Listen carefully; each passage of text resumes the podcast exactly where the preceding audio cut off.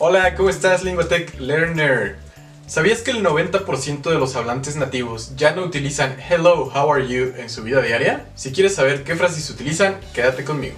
Te voy a enseñar 10 maneras de sustituir las frases que nos enseñaron en el inglés de primaria, de secundaria o de prepa y que ya ningún hablante nativo utiliza.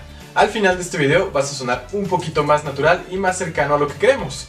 Así que vamos con las frases que ya nadie utiliza. De verdad, nadie. Soy Carlos Luna, happy to share English with you. Frase número 1. Hello, how are you doing?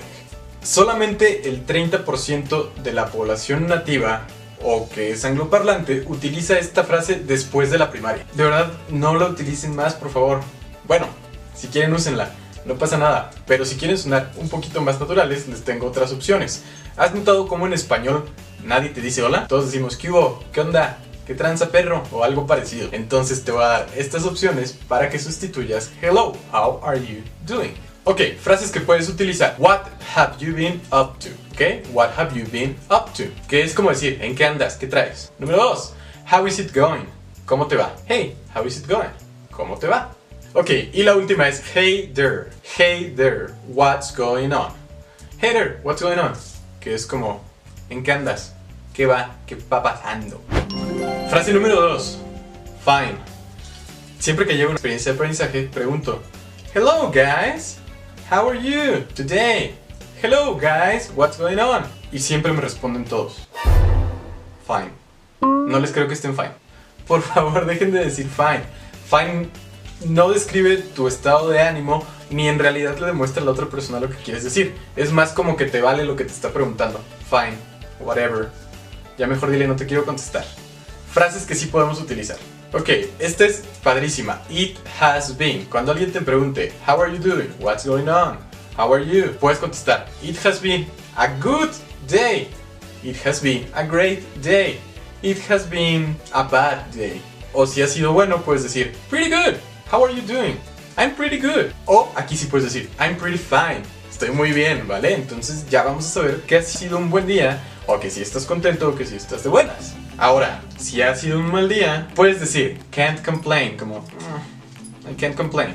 Pues me ha ido mal, pero no me puedo quejar porque a lo mejor sí me fue un poquito bien. Ahora, I'm a little sad.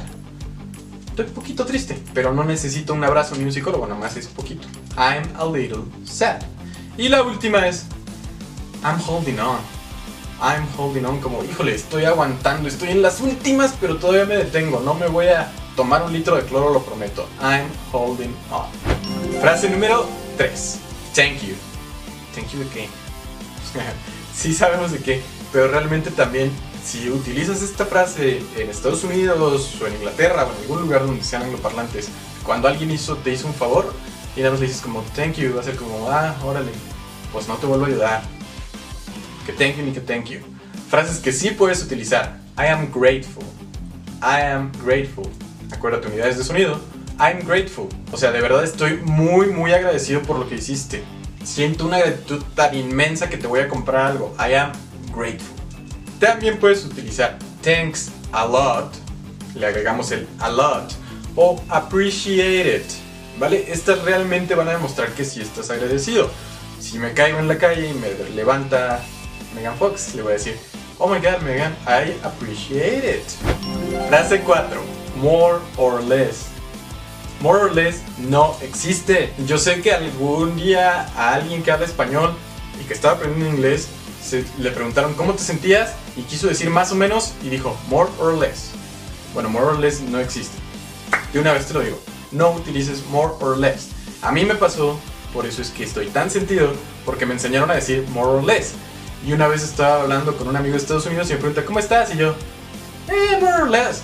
La cara que hizo fue esta. Por favor, no utilices more or less. Frases que sí puedes utilizar. Kind of. I'm kind of interested in the house. I'm kind of interested in the house. Estoy más o menos interesado. Give or take. This room is 6 meter length, give or take. Este cuarto es de 6 metros, más o menos, give or take. Roughly. She is roughly in her 40s. She is roughly in her 40s. Ojo, aquí estamos diciendo como pues apenas va llegando, o yo calculo, ¿no? Es como si me dijeran, ay Carlos, estás bien viejo. What are you talking? I'm roughly in my 20s. Estoy a duras penas en mis 20s. About. The car runs about 300 kilometers per hour. Corre más o menos a eso. Somewhat. I somewhat like this. Más o menos me gusta esto. Y la última, so so. Esta sí existe, es un modismo relativamente nuevo que se inventó hace unos un año, dos años. Y es cuando te preguntan, ¿cómo estás? Contestas, so so. Más o menos, ahora sí. Número 5, you're welcome. Ya basta de decir you're welcome. También siempre que alguien nos dice, thank you, you're welcome. ¿Por qué no intentamos utilizar mejor anytime? Sure. Don't even mention it. Es más coloquial y más como de que de verdad no me costó hacerte el favor. Y lo mejor de todo es que los puedes mezclar. Hey Carlos, thank you for the class. Sure, anytime. Sure, don't even mention it. Número 5, very good. Está bien que uses el very good una vez en una frase o en un párrafo de lo que digas. Pero ya todo es very good. The food was very good. The movie is very good. The car is very good. Y todo es very good. Mejor intento usar estas palabritas. La primera es terrific. Yo sé que suena como a... "Uy, da miedo. Terrific. No, esta palabra significa que algo es así buenísimo. Que algo está, como dirían los españoles, muy guay. Terrific. The movie was terrific. O sea, la película fue la mejor. Outstanding. Este lo vas a escuchar. Si eres fanático de los deportes, seguramente ya escuchaste esta palabra. Outstanding, sobresaliente. That catch was outstanding. Ya hay NFL, por cierto. Y por último tenemos impressive. Esto es casi como utilizar outstanding, nada más que outstanding sería más como sobresaliente, impressive es como impresionante. The view was impressive. Number 7. Give me. Dame, trae para acá, give me. Ojo, este no, lo, no te recomiendo que lo cambies porque sea viejito o porque ya nadie lo utilice. Sí funciona. Te recomiendo que lo cambies porque es un poquito muy groserito, muy directo. Yo sé que a nosotros estamos un poquito más acostumbrados a, a ver, dame eso, pásame eso. Pero si visitas un país donde son angloparlantes y le dices, hey, give me the remote, es como, ya, ahorita de chacho. Entonces hay que tener mucho cuidado. ¿Por qué lo podemos sustituir? Hand me. Y vamos a agregar algo al principio. Por ejemplo, would you mind handing me the remote? ¿Te molestaría pasarme el control? Aquí lo que agregamos es would you mind, como te importa, te molesta, ¿vale? Would you mind handing, handing me the remote? O can you please hand me the remote? ¿Puedes por favor pasarme el remote? Acuérdate que funciona hand me porque es más suave que give me. Incluso si dices would you mind giving me the remote, todavía sí suena como que lo estás ordenando. Entonces mejor pedirlo con hand me para que suene como que lo estamos pidiendo como un favor. Número 8. I want. I want es una expresión súper utilizada por niños cuando hacen berrinche y te ven feo. I want a lollipop, mami. Por favor, intenta utilizar can I have o could I. Cuando vayas a un restaurante, a una tienda, a un almacén, a una tienda de autoservicio, llega con el encargado y no le digas I want a beer. Mejor llega y dile Could I have a beer, please? Suena mucho más educado que I want. Número 9. I like. Esta sí no tiene nada de malo y es muy común. Utilízala toda la que tú quieras. Pero ten cuidado al intentar sustituirla. ¿Por qué? Porque por ejemplo podemos utilizar la frase I'm into. Si decimos I like es como me gusta pero no tanto. I'm into es como es mi pasión. I'm into. Lo puedes utilizar por ejemplo para decir qué tipo de música te gusta. I like cumbias. Me gustan las cumbias. But I'm really into rock. De verdad me encanta el rock. Estoy metidísimo en el rock. O también para tu crush. I like Megan Fox. But I'm really into Demi Moore. Número 10. What? Todos, absolutamente todos, y lo digo muy en serio, todos hemos pasado por la etapa del what.